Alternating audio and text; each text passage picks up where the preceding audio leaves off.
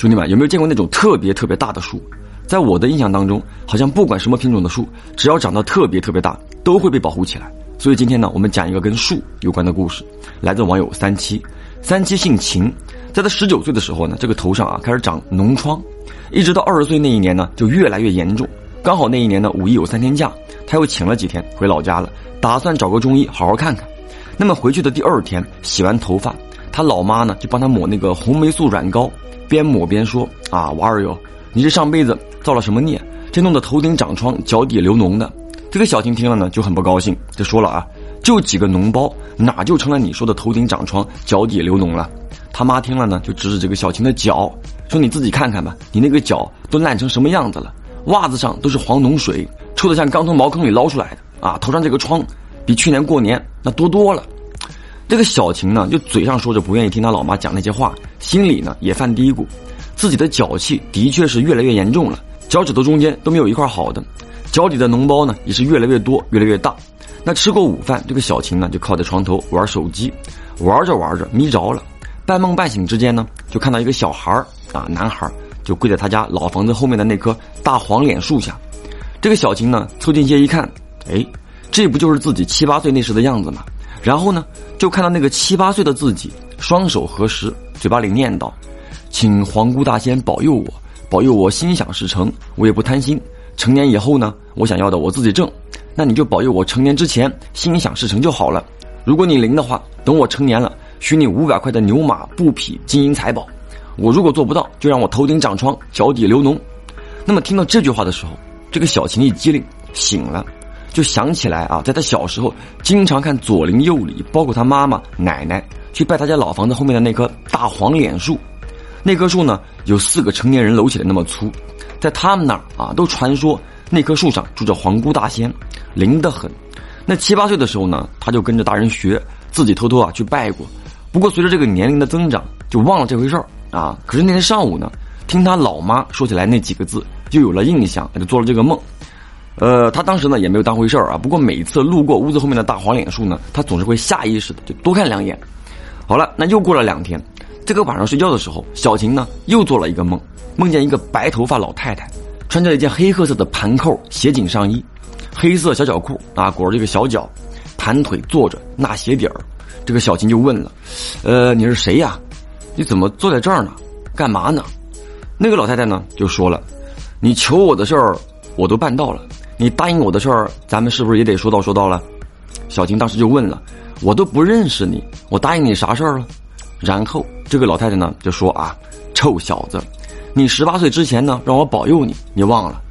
梦里这个小琴也没有觉得说合不合理，就直接就喊了：“你是皇姑大仙儿啊啊！我还想问你呢，是你让我头上长疮啊？是吗？”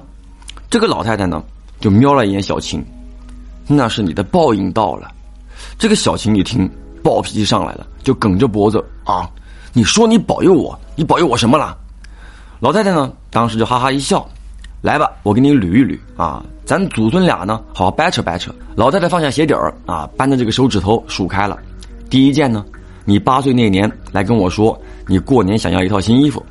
第二，你九岁的时候说想被选上合唱团。第三，你十一岁的时候呢要考上初中。第四，你说你想和张美云做同桌。第五，初三那年你想分到你们李老师那班。第六，你说你要考上全县最好的高中。第七。你要考上河师大，这七件事儿我可全都帮你办到了。你答应我的呢？这个小琴啊，听着听着就想起前天中午做的梦，想到自己发的誓啊，就觉得头皮发麻。这个时候呢，他就意识到自己啊在做梦，又是一激灵醒了。好了，第二天呢，赶紧呢跟老妈说了这个事儿，老妈就带着他一起去买了整整一千块钱的这个香烛元宝啊，纸扎牛马那些，到了大黄连树下啊就烧，一边烧呢，这个小琴一边承认自己的错误啊。那烧了一半的时候。一阵大旋风刮了过来，直接把火给刮灭了，纸灰都飞起来了，就飞了这个小琴啊，满头都是。那么再去点剩下的那一半，这个打火机怎么都点不着了。这个时候呢，小琴她老妈就说了啊，说看来这个老太太啊，只收她应得的，多的是不肯收了。说完呢，也跟着跪下拜谢这个皇姑大仙。那么小琴跟她老妈收拾完东西就回去了，回去就洗头。那么洗完头，依然是让他老妈给他抹这个红霉素软膏。老妈扒开头发一看。咦了一声，这个小琴就问怎么了？老妈就讲说啊，头上的疮那几个大的都收口了，小的几乎都看不到了。这个时候呢，隔壁大伯母就喊小琴，让他把他家的簸箕拿过去给他用一下。